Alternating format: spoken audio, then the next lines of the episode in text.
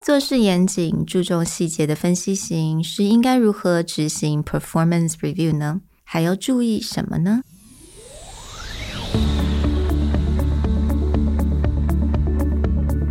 ？Hello，欢迎来到 Executive Plus 主管与沟通力的 Podcast。I'm Sherry, an educator, certified coach, and style enthusiast。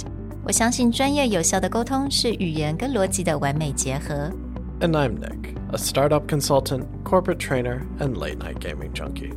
I believe great communication requires the right mindset and solid frameworks. 我们希望带给大家职场英语的技能、跨文化沟通技巧与其他能帮助您成为出色领导者的工具。Join us each week as we share our experience, research, and methodologies to take your communication and language skills from good to great.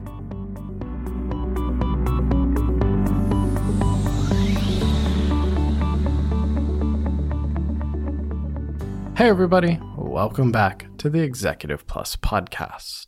We've covered every other style, and now it's the analyticals time for performance review tips and tricks. Today, we want to cover both sides. If you're an analytical manager giving a performance review, what should you keep in mind in the way that you communicate? Or if you're an analytical getting a performance review from another style, mm. how can you best prepare to get information in the meeting or even get information that you really want ahead of time? Mm. So, a little quick recap analytical 它其实就是非常注意所有细节的人。当然了，分析型嘛，所以他需要所有的 information 都在他掌握当中，and they will collect all the information and then make a decision。所以，当他如果今天是 做主管的话，当他在给 performance review，很有可能呢，他可能也会将所有他觉得需要 information 全部都会讲出来。They will list out everything that they think it's really important, but if you're on the other side of that conversation and you're not analytical, let's say you're a driver who really treasure concise and succinct information, it's your job to do your own summary and to do a quick recap to make sure you got all the key takeaways that you need. So, as a reminder, the analytical is low on assertiveness, which means they're more ask oriented, and low on responsiveness, which means they're more controlling of their emotions. As Sherry said, when they're interacting with another style, let's say that driver, the driver is also low on responsiveness, so they are also more controlled in their emotions. They like to pride themselves on logic. Both of these styles think that they have a very cool way of looking at the logic of a problem. But back to that assertiveness scale, drivers are more on the end of tell oriented, where the analytical is that ask oriented. Well, this becomes a very interesting interaction when the analytical is actually giving the performance review because they're used to asking, they're used to gathering information, they're used to having as much information or trying to get as many answers as possible. But in performance review, they need to reveal those insights. While a driver is that extreme side of, well, give me the key information and let me go. Mm-hmm. So how this interaction works makes a really big difference. This will also be true when it comes to an analytical talking to an amiable. Both very low on assertiveness, they're ask oriented, they tend to gather information, but the amiable being high on responsiveness, being more open with emotion, being more people oriented or team oriented. Now, when the analytical gives information, it's not about just the cool logic. It's also about how does this have to do with the team? How does this have to do with our company culture? And making those adjustments is necessary. 嗯，那刚刚有提到嘛，analytical 的人对于情感跟 emotion 上面是比较收敛的，跟 driver 一样。那其实 amiable 跟 expressive 就是相反，所以你会发现 analytical 在当他在讲很多事情的时候，有的时候 driver 他可能心里有一点急，因为他可能听不到这个 key takeaway，但他不会马上的表现出来。那个最急的人一定就是 expressive。expressive 呢，马上就会说你到底在说什么，或者他会很急的想要问一些问题，问出他想听的东西。所以我觉得这个部分蛮有趣，是有的时候你的 analytical 在跟 driver 讲话的人，他可能并不会马上察觉到对方的那个迫切需要这个 key takeaway，而他但是呢，在针对 expressive 的话呢，it's a lot easier to tell that someone is getting a little bit anxious.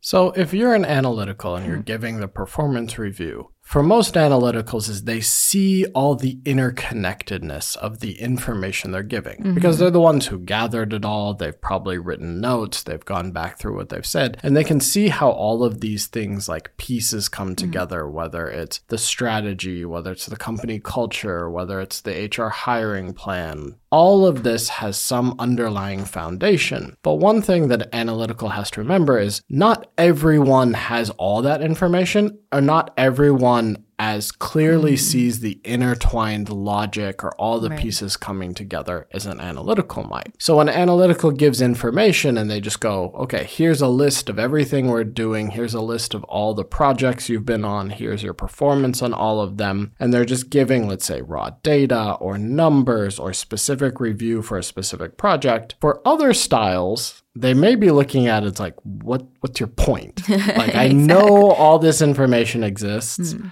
I get that you see interconnectedness in mm-hmm. all of it, but unless you structure your communication for others, mm. they don't see it as clearly as you do. Mm-hmm. So, in the case of driver, you need to structure it in terms of key points. What are the key takeaways or what are the key action items mm-hmm. that all of this information comes together on. If you're talking to an expressive, it may be more about the personal connection with them, the validation. What did they do well? What mm-hmm. are their improvement areas? But being very clear on these mm-hmm. things up front. When it comes to an amiable, it may be, be more clear about what's going on with the team, what's going on with the culture, what's going on with the company going mm-hmm. forward, what's the bigger picture of us right. as a team together. Mm-hmm. Those may all be in your notes.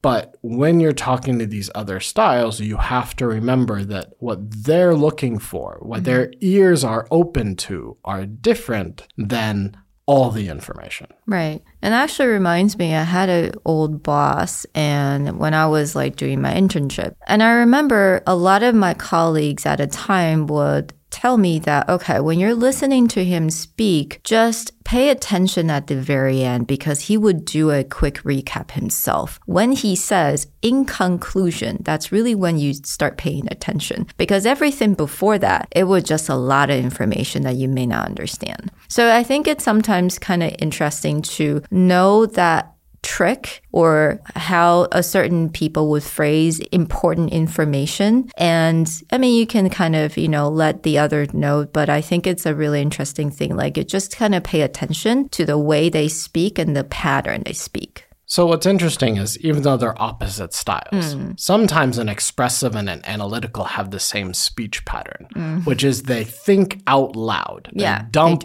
information dump on everyone all the things that are going on in their head. In the case of expressive, it's more like that emotional mm-hmm. or thought process out loud. For the analytical, it's like I need to information dump all the data on you so that you understand where my conclusion comes from. So in the case of both these styles, it may come at the end. Whereas the driver is the actual true opposite to the analytical of you need to know A, B, and C. Mm-hmm. If you really want the information, I'll talk about it after. Right. Yeah. Now let's you know, let's say it's the analytical who is going into this performance review and they're receiving all these feedbacks from the other style of communication. So, what should they really pay attention and how would they advocate for themselves?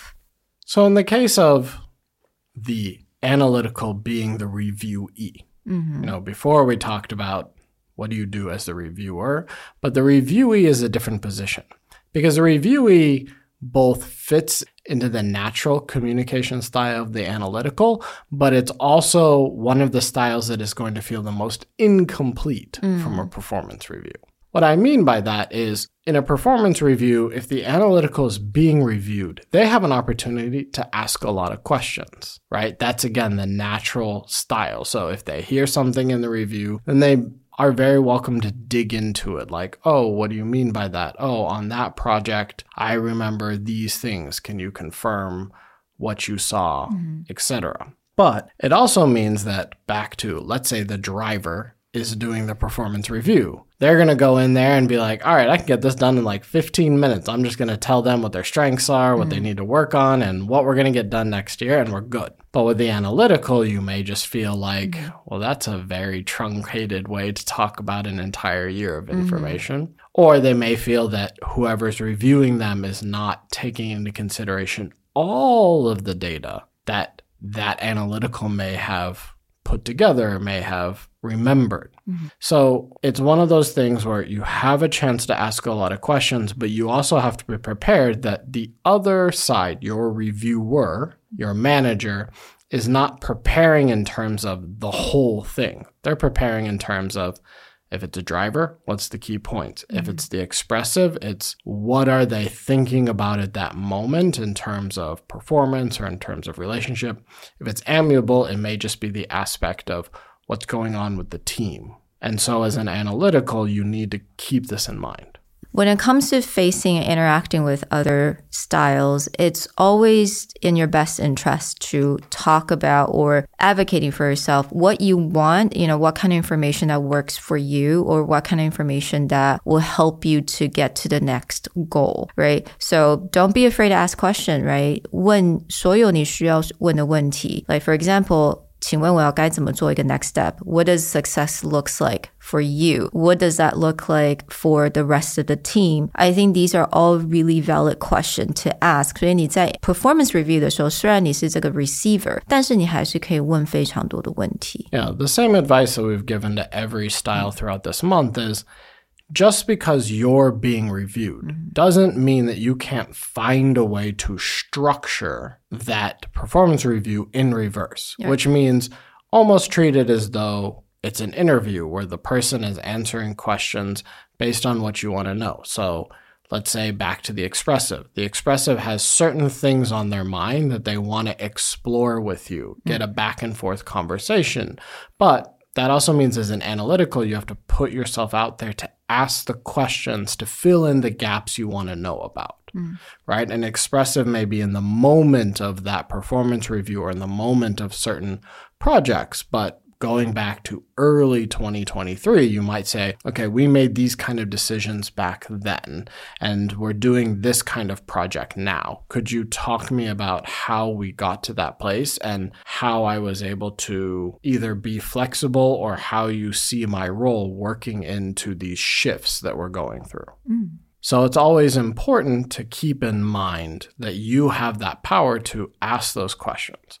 One last piece of advice is that, okay, as an analytical, and this may be true for our amiable styles as well, that sometimes it takes longer or an analytical needs time to process information or to really make sure that they get what they want out of their meeting.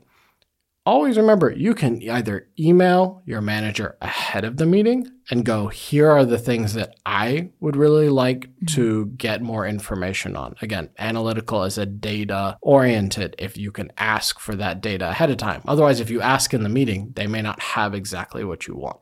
Or after you have your performance review, email them and go, you know, I really thank you for this opportunity to better understand, but here's a few things I would like to understand better. So you have a chance to go back and forth mm. through each performance review. 我们在这四个单元，我希望大家都能够了解到你要怎么样去 be flexible，然后遇到不一样的这个 communication style 的人，不管你今天是主管角色，还是在接收这个 performance review 的角色，你都可以去询问、去了解你你所需要的一个 structure，你所你所需要的 information。But also at the same time, you can always think ahead and plan ahead as well. You know, knowing that what your listener is going to be like, what they're asking for, then you can have all that information ready to go. And that can ensure you to have a better and more effective performance review. And this is a strong piece of advice for any style. But keep in mind that whether you're the reviewer or the reviewee, the way that most companies handles performance reviews, especially for self-advocating mm. or speaking out for yourself, really are aimed at drivers and expressives. Mm. Which means that if you want to have a true comprehensive performance review or you want to allow for that, that for especially analyticals and amiables, you should give them the option and tell them very upfront that mm-hmm. there is mm-hmm. communication open via email, via written communication message before and after so that they can process, they can send the information that they want, or they can clarify what they want later. This is the most likely way you're actually going to get a full performance review that is balanced for all four communication styles. Well, we hope that you enjoyed this deep dive into each of them. Again, whether it's through the performance review or through our previous month on social styles, there's a lot we can learn about communication to make things smoother and even it all out. Join us as we go into more exploration throughout the rest of the month about the performance review. We'll talk to you guys next time. Bye. Bye.